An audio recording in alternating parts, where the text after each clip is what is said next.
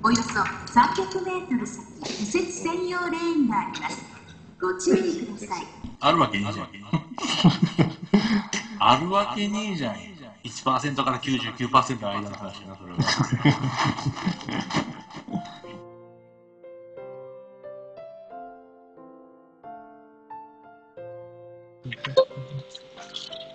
よいしょ、お疲れさんです。あ、お疲れ様でおす。疲れ様です。どうも。ここれからご帰宅ですか？そうっすよ。お疲れ様です。お疲れ様です。あ、ノブどこの騒ぎじゃないですよ。これから2、30分まだ、運転が残ってますわ。あらら。で僕ね、実はプロレスね、好きだったんですよ。いつ頃？えっと、あの、簡単に言うと、あの、はいワールドプロレスリングで、うんマサ斎藤が解説をしてる時代ですね。あなんか、まあ、小鉄の、さんとうんうん、小鉄の時代ももちろん見てはいるんですけど、あ、うん。あの、主にそのマサさんの時代、うん。だからまあ、三重士、ライガー、ヘルレイザーズとか、なんか長州政権の時ですよ。そうそうそうそう、あの、猪木が離れて、で、藤波も無我に行っちゃって、うん離れて、長州現場監督の頃ですね、主に。坂口社長、長州そうそうそう現そう。場監督で、そうそう新日本プロレスが一番利益上げてた時代やね。うん。だから、あの、夕方4時からやってた頃に、小学生で毎週楽しみに見てたって感じだったんですよね。はいはいはい。で、その頃がちょうど、あの、G1 が始まった頃なんですよ、確か。92年か1年か時かな。うん、そうそうそうそう。うん。で、まだね、あの、白いハーフパンツの頃の長野が長野さんね。はいはい。そうそうそう。っていう頃で、うん。で、長野って、でも、東言三重士の中で一番パッとしなかったじゃないですか。うん。うん。あの、あの頃って、まあ、武藤がうんね、すごいまあまあ。強化化はして、で、橋本も着実にみたいな時だったじゃないですか。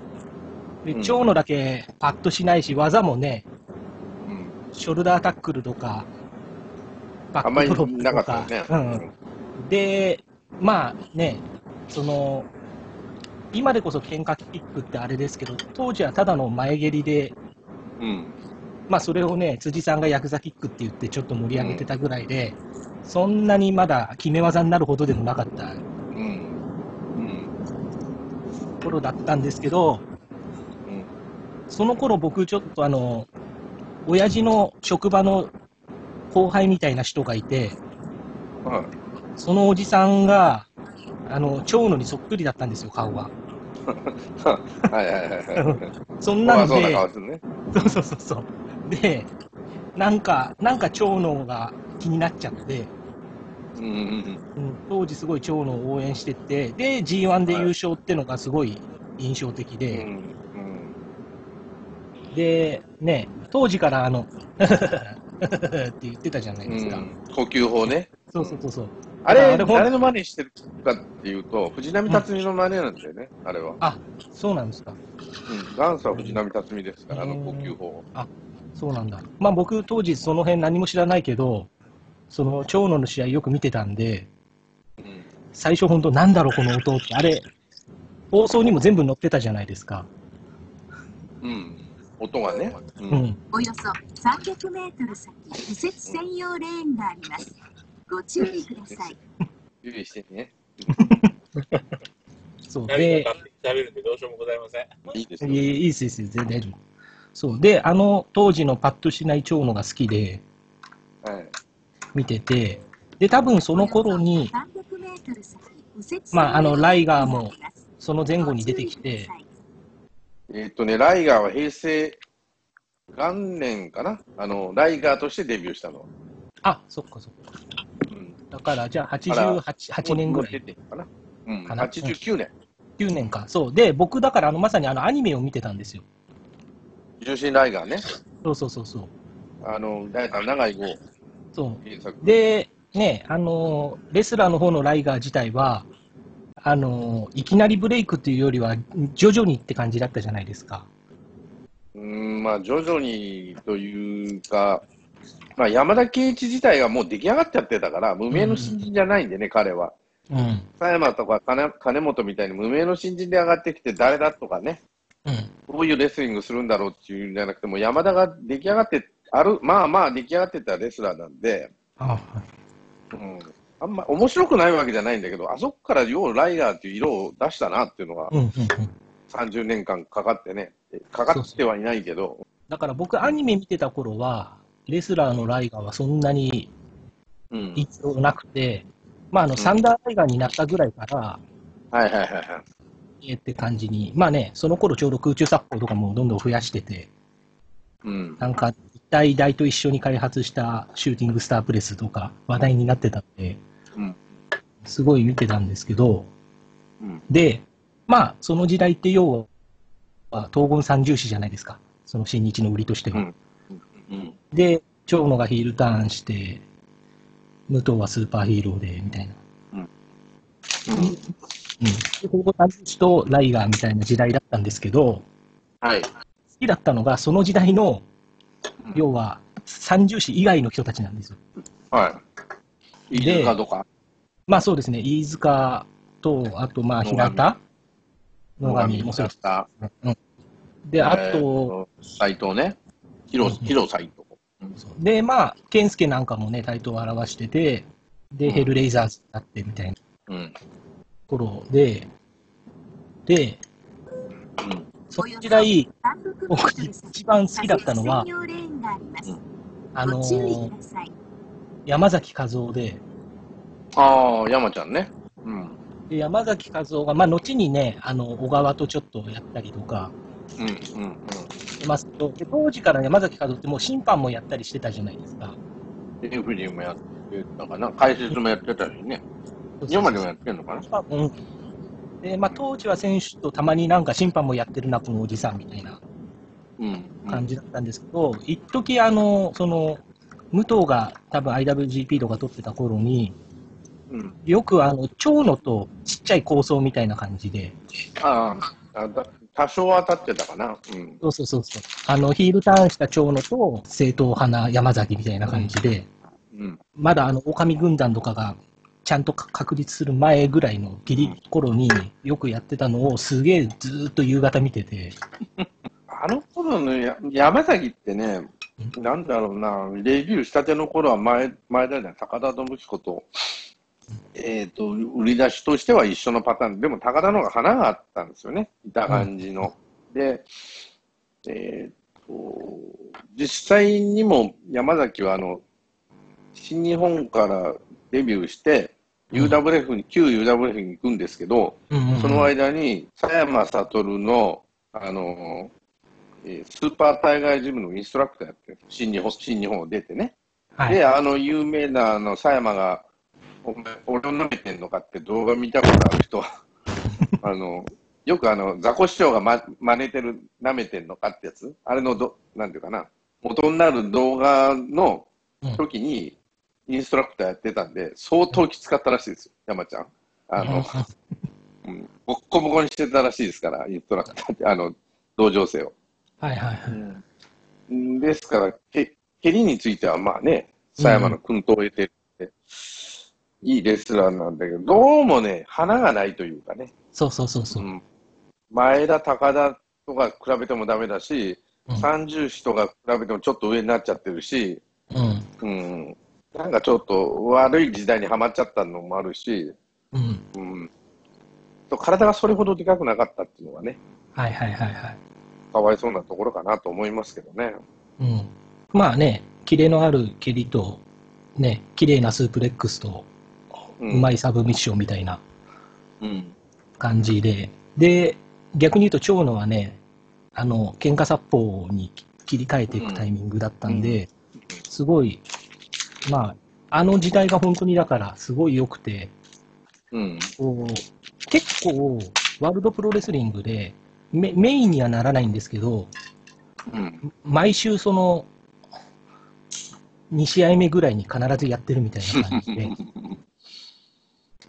そうだったうんな。そう。で、ね、やっぱりだんだんだんだん長野も上手くなっていくし、そのヒールとしてのレスリングが。うんうんで、山崎もね、やっぱり上手いから常にその、そつなくこなす感じうん。がが見ててすごい面白かったんですよね。あの、うん。こうまいとは思いますよ。うん、そう。で、どんどんどんどんその、長野がね、その、スープレックス取られそうになって、その、後ろに向かって近敵するうん。蹴りとか、シーンがね。あとあの、蹴りをこう掴んで、軸足引っ掛けて、そのままひっくり返して STF に行くみたいなあの流れが。長野のね、いいところって、その、あの人、武藤ほど派手じゃないし、橋本ほど力も、パワーも見た感じないし、うん二人ほど器用じゃないし、うんえーっと、な、でも、多分ね、人気という点では、世間一般の認知度はナンバーワンも当然長野だし、うん今の時点でね。今となってはそうですよね。今の時点でね。うん。それで、だし、人気一番誰があるって言ったら、まあ、む武藤か長野じゃ、どっちかなっていうぐらい人気はあるんですよ。うん。でもレスリングはそんなに派手じゃないっていうか、技なんて4つぐらいしか出ないけどね。うんあの人が言うと。うん。武藤なんていくつ出るんだろうと思うぐらい出るんだけど。はいはい。でもなんであんなにあの人 STF を覚えたから、うんうんあの STF って技がすごくよくできてて、うん。うん。長州のサソリ固めと猪木の卍固めと長野の STF っていうのは、うん。まあ見栄えがいいんですよ。はいはい。テレビ映えするんですよ。うんうんまず自分の顔と相手の苦しんでる顔がワンショットの中に入るわけです。はいはいはいはいはいはい。パッとで、自分がこうアピールできるわけですよ。うんうんうんその STF って技の一つで相手がこうじりじりと前行くシーンとかね。はい、そのためにあのロープにね、逃げていくところとかが。そこで長野のこう顔がアップで映るとかね。相手で相手の顔を潰してるところとか。はいやっぱそれで盛り上がるんですよ、テレビのはい。中では長州も一緒で、長州のサソリ固めも、相手がじりじり行くときにこうグッとやる。相手の顔、腰腰落としてね。で、この3人ともこの相手の顔を消してるんですよね。うんうん。ただ、その長野の場合は、ワンショットで相手の消してる顔とか、潰れてる顔が見えるんで、うんうんうんうん盛り上げとしては素晴らしくいいと思いますよ。喧嘩キックぐらいしか、そのまともな フィニッシングホールドはないから、いかにそこへ持っていくかってことは、上手にやるなと思って見てるんですよ。はいはいはい。あれ出して、これ出して、それ出してっていうさ、例えば、1時間やってみろって言われても、あの人多分、30分が限界なんですよね。うんうんうん体力的なもんは別として。うん。30分以上も。でも、誰だった？三沢とやった試合だった、あ、小橋とやった試合か？30分もたしましたからね。まあ、小橋がいろんな技出してくるんだけど、うん今日の相変わらず4つぐらいしか技出さない。うん。で、ブレンバスターも要戦し。うん。そうですね。まあ、バックドロップ、ブレンバスター、パイルドライバーとかやってましたけど、すごいオーソドックスなんですよね。ものすごい地味ですよ、人の。そうそうそうそう。うんでも、あの人のそのプロデュース能力と、あと顔の表情の作り方、これは猪木に通じるものがあるんだけど、猪木も卍固めしてる時の顔が一番いいんですよね。はいはい。みんな熱狂するわけなんですよ。なんていうかな、見た目がかっこいいと卍固めの場合にね。それに通じるとこはあって、あれは武藤の四の字固めでも、伊沢のすごくぐらいかな。よりも長野のあれの方がインパクトありますよ。ヒールターンする前の、あの、白いコスチュームの頃の STF って、なんかちょっと不格好でしたよね。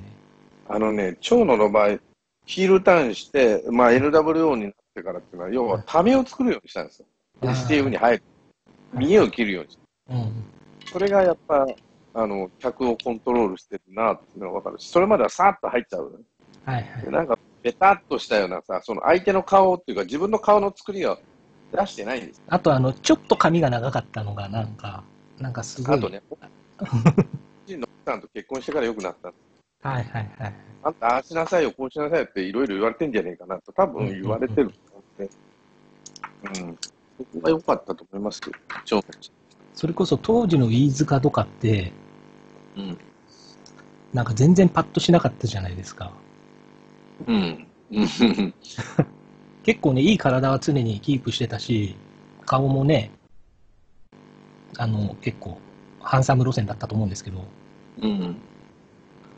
なんか、パッとしないやられ役みたいなのをずーっとこうやってたじゃないですか。うん。まあだから逆に言うと僕あの、飯塚がヒールターンしてからって最近だから見てないんですよ、ほとんど。ああ、あの、坊主、だスキンヘッドにして眉毛落として気入るしかね。うんうんうん。まあいかいかにもっていうね、変動を遂げてたんで、びっくりしたんですけど。なかなかうまくやったなと思って。うんうんうん。しないだろうなってだけどね。まあでもその辺の山崎とか飯塚とか、はい。ああいう、なんか微妙な選手が、いあと、それこそなんだ、ジュニアだとブラックキャットとかも、そんな印象でしたし、ああ、黒猫さんね。うんうんうん。まああと、まあ、維新軍とかも結構みんなそんな感じだったじゃないですか、平成維新軍って。まあ、維新軍は、あの、なんだろうな、どうどう言ったらいいのかな、あの、在庫一掃セールって言ったらいいのかな。地味な選手ばっか集めて。そうそうそう。まあでも、あの、3対3の6人タックとかやると、ちょうどいいみたいな感じの、こう、1人1回ずつ得意技出すとちょうど20分に収まるみたいな感じでして。うんそう、木村健吾、木村健吾にしても何にしてももう、目立たん人ばっか集めちゃって。本当そうでしたよね。腰中もね、ヒップアタックそこまで押してなかったですもんね、最初はね。パワーボムの人でしたもんね。す。まあで、そう、そんな時代だったんで、まあ僕の中では長野は個人的に好きで、うん。はい。でも世間ではやっぱり健介がすごい人気でしたね。えーあの、し英介ね、当時は。塩助と呼ばれた、しょっぱい試合をしてて。しょっぱかったもんなまあやっぱりあれですか、当時はそんなに体はいいのに上手くないみたいなそういう評価でした？うーん、まあ、そ、それ、それもあったし、うんいまいちやったな。俺あんまり、俺もあんまり好きじゃなかったから、あの、うん嫁、北斗晶と結婚して、結婚してすぐはそ、まあ、北斗も試合してたから、うん健介の方構ってなかったかもしれんけども、やっぱり北斗がプロデュースするようになって、健介は良くなったね。ああ、やっぱりそういうのあるんですね。圧倒的に良くなった。全然違うなと思った。まあ、これはね、あの、うん北斗晶の力だと思いますよ。なるほど。じゃあまあ健介も長野もそんな感じなんですね、きっとね。うん。あの、ライガーの、この間引退したじゃないですか。はい。で、あの、長野が今司会やってるああ、レ、レジェンドなんとかみたいな番組にはいはいはいはい出てたの見ましたあれいや、見てないんですよ、俺まだ。見てないですああんかあれ、まり見てない。あこの間そのライガーの回たまたま見たんですけど、うん。ライガーがヘビー級に挑戦って言って橋本とやった試合あったじゃないですか。はいはいはい。はいで、あれも僕リアルタイムでテレビ中継は見てたんですけど、うんまあね、ライガージュニアでやることなくてヘビーにも手出したみたいな当時、風に見てたんですけど、うん僕はうん。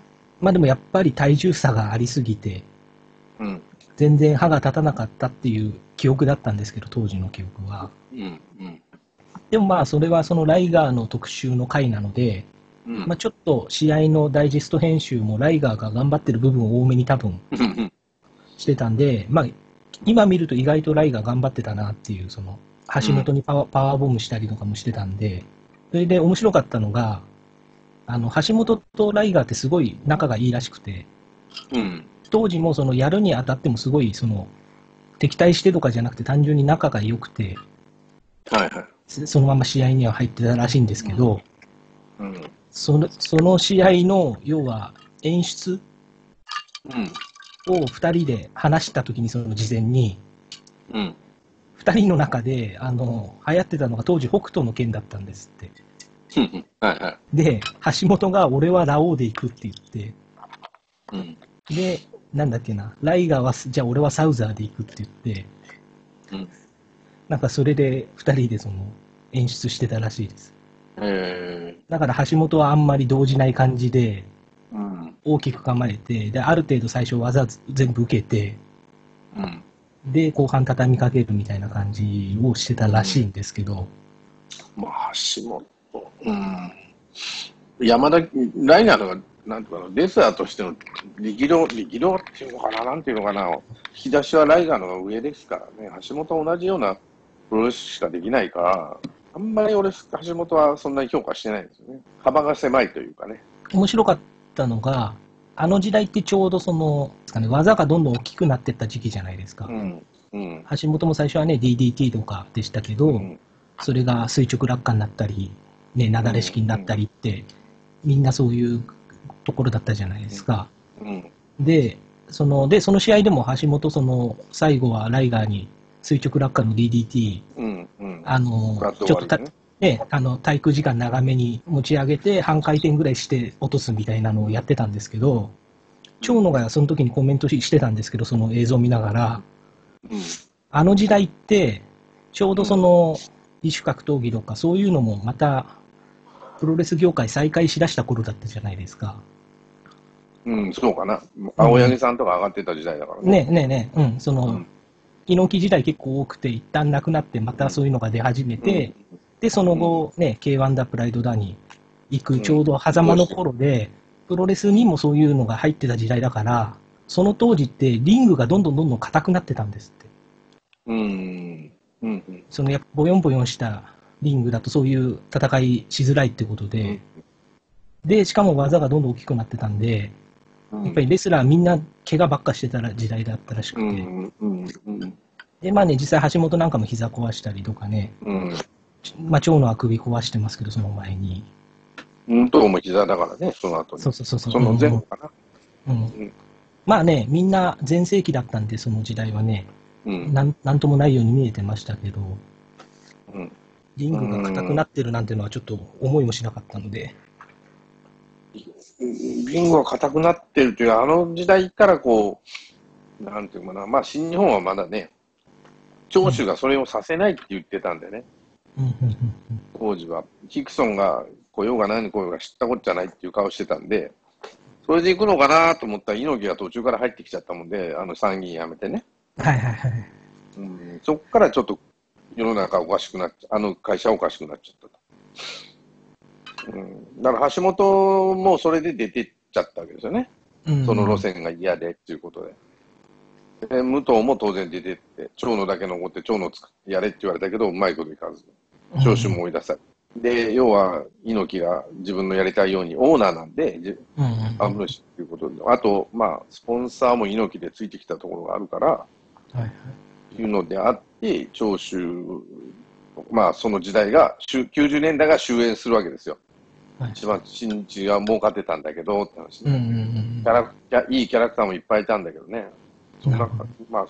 そそんな感じですね。うん。うんうん。で、その頃に、あれですよね、入団してるのが、多分、健三とか、その後、棚橋とかそういう世代なんですよね。棚きっとね。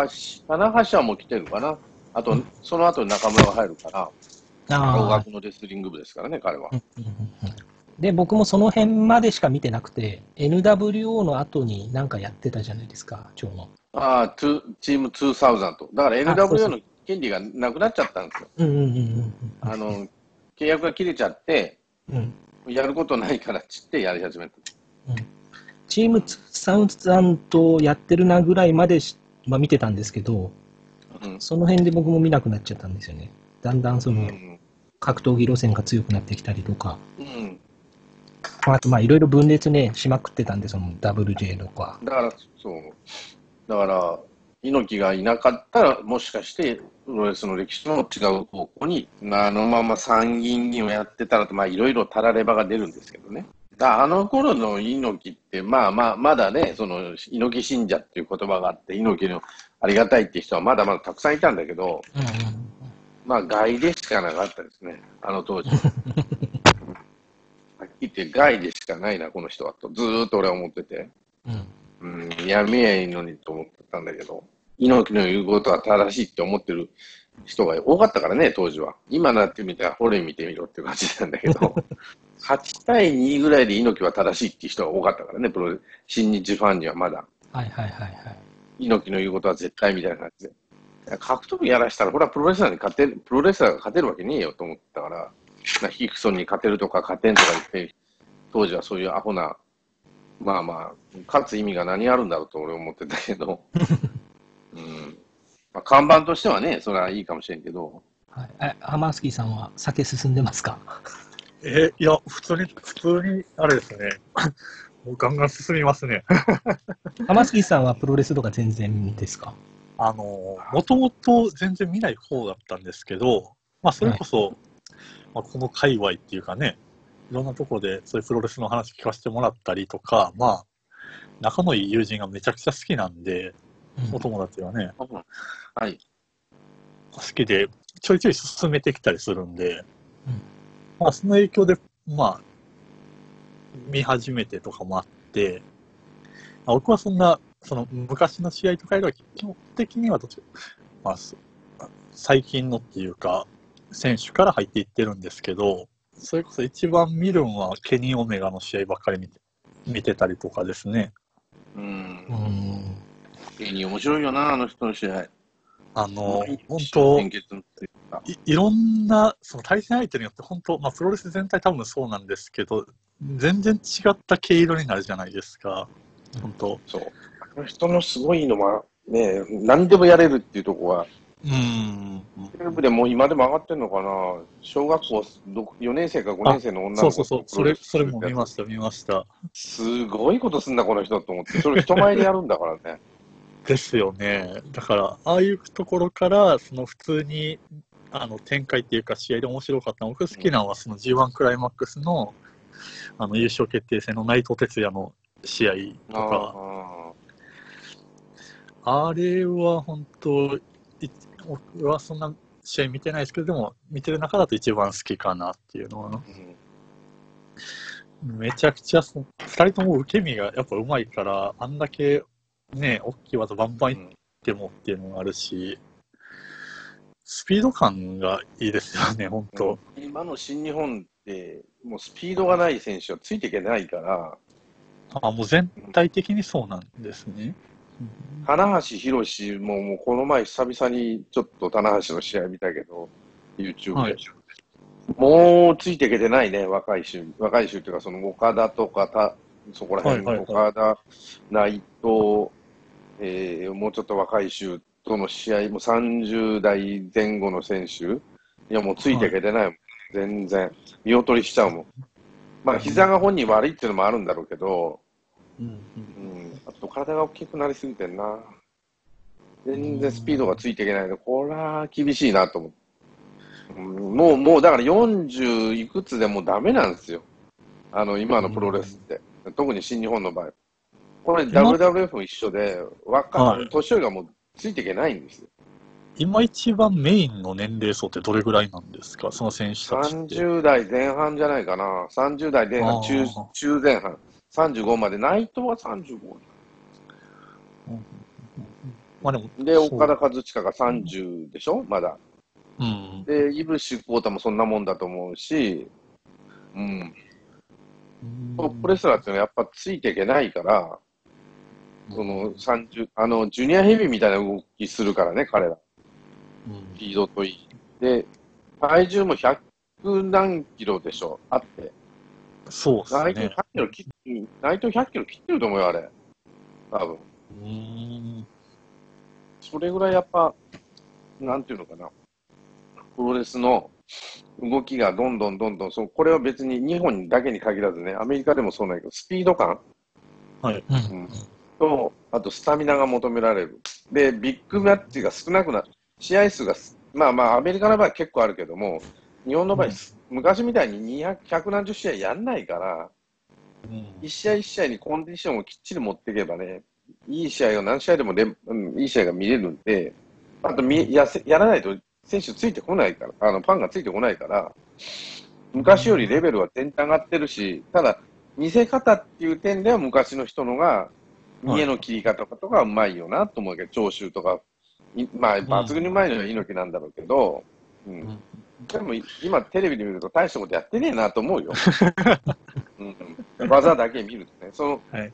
なんていうかな、アングルの作り方、まあまあ、筋の作り方？はい。とか、そういう一本の作り方はうまいと思う。昔より今のが。ただ、ライターがいないたわけじゃなくて、猪木っていうキャラクターで、長州っていうキャラクターでやらしてるんで、うん特にライターがいいたわけじゃ。今多分ライターいると思うんだけど、うんはい。それなり、アメリカなんか完全にライターに任せっきりだからね。でもプロレスの試合だけ見ると今のはレベルは断然高いし、これ長州も言ってるけど、今のプロレスについていけないっていう。あれ、ななんでああなったかというと、まあ、三重視よりもあの、四天王でしょ。ああ、全日？はい、前日の四天王が、ああいう、はどんどんレベル上げていっちゃったもんで、うん。まあまあ、そのせいでね、いろんな怪我とか、まあ、死ん死んじゃったりっていうのもあるんだろうけど、うんうんうん。だから、今、武藤は70、60過ぎまでやってるけど、はい。みんな引退しちゃってるでしょ。うん。ライダーも50、む武藤は60じゃない、55ぐらいか。うんでも膝ポロポロだから全く動けてないけど、うんあとみんなセミリタイヤがもうほぼほぼ引退しちゃってるでしょ。うん。で、その上の長州とか藤波とか60出ても、まあ、長州超えたけど、天竜だって15までですね。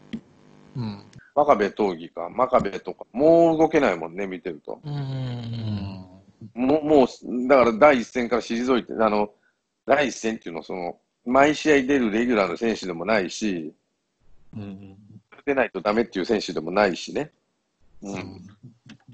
今も内藤が、内藤、イボシ、岡田、ジェイ・ホワイト、ここら辺がまともにやってくれてるからいいんじゃないの？うん。まあ、確かにそのスピード感とかも含めて、同じプロレスでもやっぱ、競競技感っていうかね、ちょっと変化はやっぱ感じますもんね。もう見てる競技がそうそうなんかちょっと変わってきてるなっていうのが。もうね、うんかっていうのがすごくあると思うし、うん、こうきつい試合、ケニー・オメガなんかもう、あの人のレスリングの、あの人プロレスっていうか、プロレスファン出身なんでね、うん。地下プロレスのファンだから、で、インディーから叩き上げであそこまでね、日本で育った人なんで、面白いですよ。経歴とか調べると。うまあ、すごいライトな感じではあるんですけど、うん。まあ、あとはその友達曰く、まあ、実際見に行ってみると、多分ハマるみたいな感じで言われたんで、うん。まあ僕関西なんで、関西だとその、神戸拠点、神戸が拠点かな？そのドラゴンゲートとかあるよみたいなのが、はい。ね、はいはいはい。神戸やね、あの人。確かそうで、で、結構、その関西圏内でいろいろ興行してたりするんで、うんうんまあそこら辺だとすごい身近なんで、まあ一回見に行ってみようかなとは思いますけど。まあ、ドラゴンゲートはもう試合自体も面白いかな。で、キャラクターも、キャラクター作って必ずやらしてるから、はいはいはいはい。面白いと思いますよ。うんただ、コロコロコロコロ、その、なんていうかな、勢力分布図が変わるから、ついていくのが大変だと思う、そういうので。変わりすぎるぐらい変わるなぁと思って。まあでも、ストーンさん、本当幅広くずっと見てるんですね、そういう意味では。ずっとでもないけど、最近、うんあんま見てないけどね。内藤哲也は見てるけどね。1月4日も。うん。追い方としては、その、個人、選手個人で見ていく感じなんですか？いや、俺団体ですね。ああ。新日、もう昔から新日派なんで、俺。あと WWE かな。もう最近、もう WWE はもう後追いの後追いでなんだっけ。YouTube で見てるけど、はいだからマイクはマイクパフォーマンスとかの構想の流れってのはあんまり、あのーなんだ、字幕すらないからわけわからんしさ。ただ試合だけ見てるともう若い選手ばっかり出てきてる。中村でもベテランの域だもんな。もう年上の方じゃないかなり。でもあの、要所要所でビッグマッチになると、その大ベテランがこう出てくるんですよね。アンダーテイカーとかトリプル H とか、なんていうかな。昔の名前の選手っていうわけじゃないけど、もう、あの、大御所が登場みたいな。あとは若い衆がやってるみたいな感じ。いや、でも、トップうん、そうやな。今のトップって誰なのかなセス・ローリンズではないな。だからあそこも寿命短いもんね。トップにいる年数が短いんですよ。ただ、例外はアンダーテイカーと、はいトリプル H かな。アンダーテイカーなんか20、30年近くトップ張ってるからね。あのトップじゃないけど、レッスルマニアに出てるから、大したもんだなと思うし。トリプル H はもう、多分、まあ、21世紀最高のレスラー誰って言われた20年間ね。うん多分トリプル H じゃねえかなと思うぐらい評価が高いんで、評価が高いっていうか、常にベストコンディションで試合するから、あの人。うん体つきも全然変わらんしね、頭、毛が薄くなったぐらいで、うん。で仕上げてくるからね、あの、毎試合やってないから、半年に一遍ぐらいは試合するんで、すんごい体で来るもん。毎回。で、奥さんが社長の娘やからね、会長か、会長の娘やから、うんうんうん。リアルに。だからもう将来安泰っていうかね、もう実際もうし、えっ、と、仕切ってるし、取締役なんかな、あれは。あの人がプロデュースしてる試合は、かなり評価高いし、ブロッカーとして評価高いんでね。あの、話飛んじゃいますけど、その、たまに出てきて、すげえ体が仕上がってるってイメージだと、はい。僕の中ではマサ斎藤なんですよね。ああ、そうそう。マサさんもそうなんですよ。たまに出てきてすっげえ仕上がってる体するでしょ？そうそうそう。確かね、前世紀の長州がついていけなかったんですよね。ええマサさんの試合、練習かなんかに。で、ついていけないと、これはかなわんなと思ったっていうもんね。で、道場、あの、新日本プロレスの道場で、まあ、歴代ね、いろんな人いると思うけど、猪木から始まってずーっとね。まあ、最近のちょっとレスラーは除いたとして、これ、道場最強って誰やと思います？道場最強。うん、こいつにはかなわんってみんな言ったっていうのは、言わないにしても、ああいつだろうねって言われる。その道場マッチを指す、まあガ、ガチマッチっていうか、まあまあそういうのでね、こいつすげえやっていうの。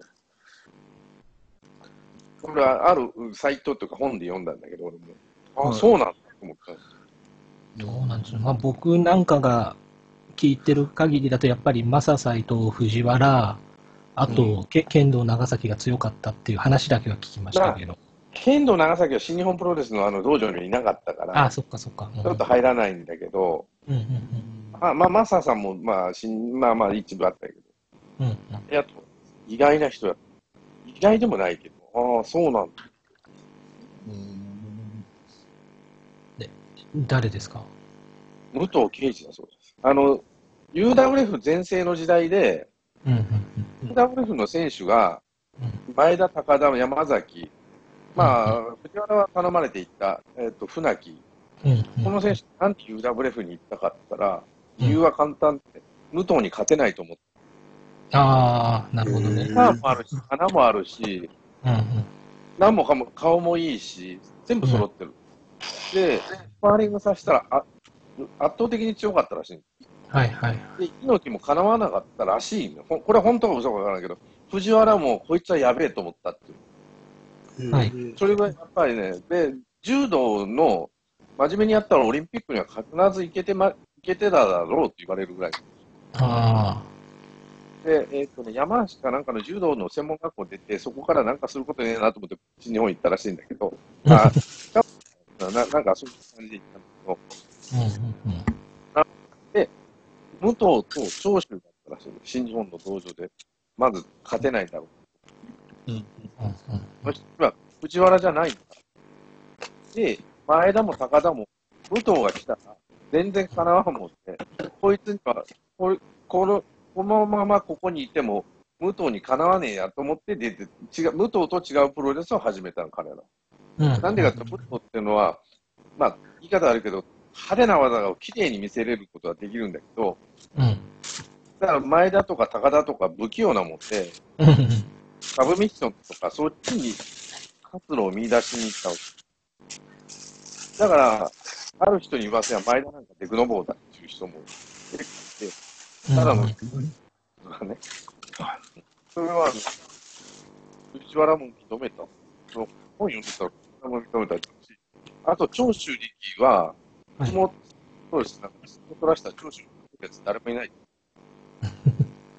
確かに下半身が異常に強い。はいはい。やっぱり、レスリング日本代表なんで、日本じゃない、あの人は韓国代表か。うん。なので、全然こ、あの人を倒すことは難しいって言ってたぐらい強かったらしいですよ。だからヒクソンとやるかって言われたときに、ああんま長州はやらないって言ったけども、年齢があと5歳分かったら俺絶対やってたって言ったもんね、あの人。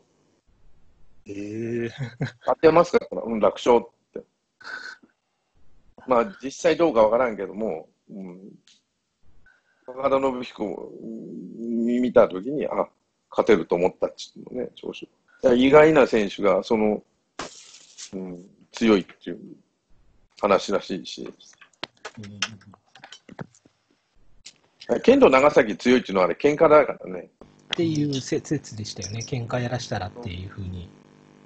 えっと、長崎さんとマサ斎藤かな。で、マサ、マサ斎藤二人はあの、アメリカの転戦してるんで、やっぱ舐められるんだってね、アメリカ。あの、人種差別が激しい時代なんか。うん。舐められて、舐められっぱなしでやると、向こうでは飯食えないから、やっぱ仕掛けるんだって、レスリングに。途中で、長崎は。で、仕掛けて、仕掛けられても勝てると。仕返しされても。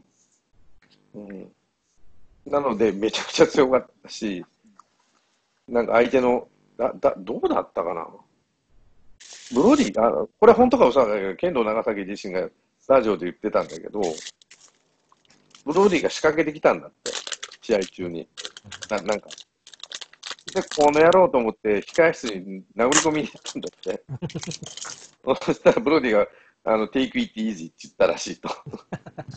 まあまあまあ、そう怒んないよ。てめえこの野郎って言ったら、うんその時に武藤と長崎が転戦してたんですよ。テネシーかフロリダかどっちか忘れちゃったけど。ああ、その時に、ああ、武藤強い、うん。アメリカの無タになる前ね。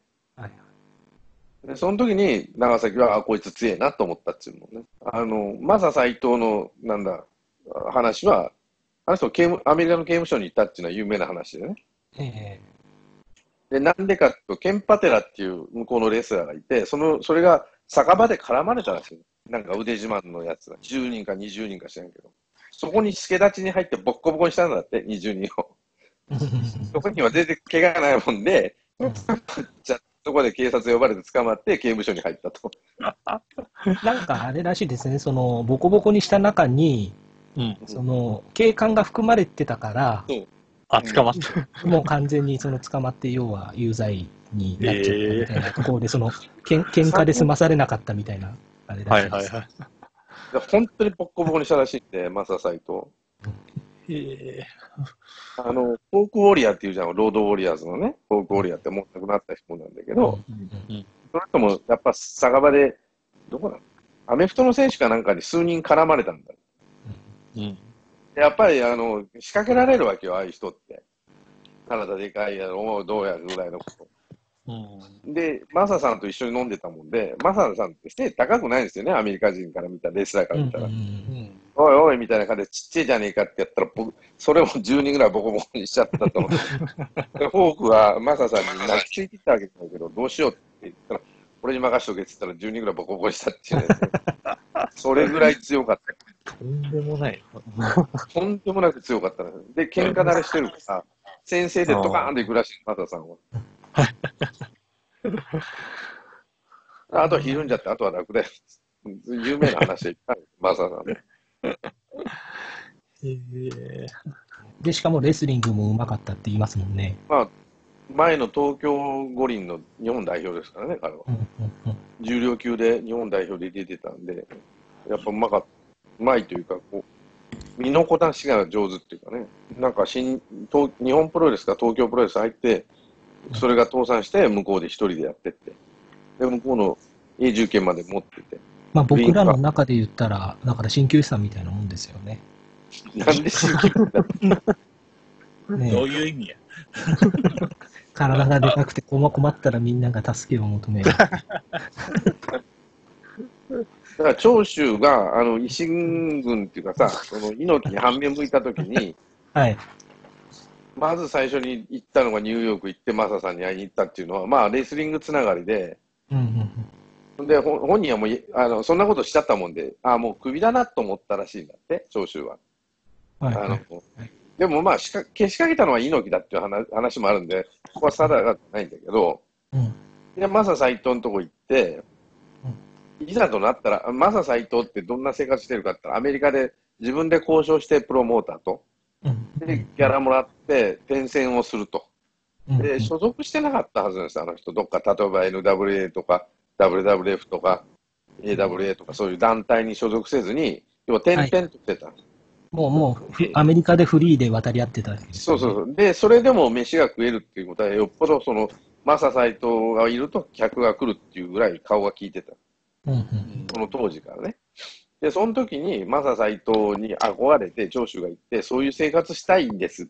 してみたいって言ったんだけど、まあ、とりあえず俺も新日行ってや、や行って、新日でやった方がいいよって話になって、猪木にも言われてね。はいはい。で、こういうので売り出すからっていう時に、じゃあ、一人でやるのもあれだからって、マサ斎藤と、マサ斎藤と二人で始めたっていうところがあって、その時に長州は、いや、もう新日もクビだろうなと思って行ったっていうからね。うんうんマサさんのところに。向こうそ、アメリカでやるにはどうやってやったらいいですかみたいなことは聞いてたらしいんだって。ねだからまあまあ、とりあえずお前、向こうでやるだけやって帰って、ダメだったらこっち来いやぐらいのこと言ったっていうのよね、マサさん。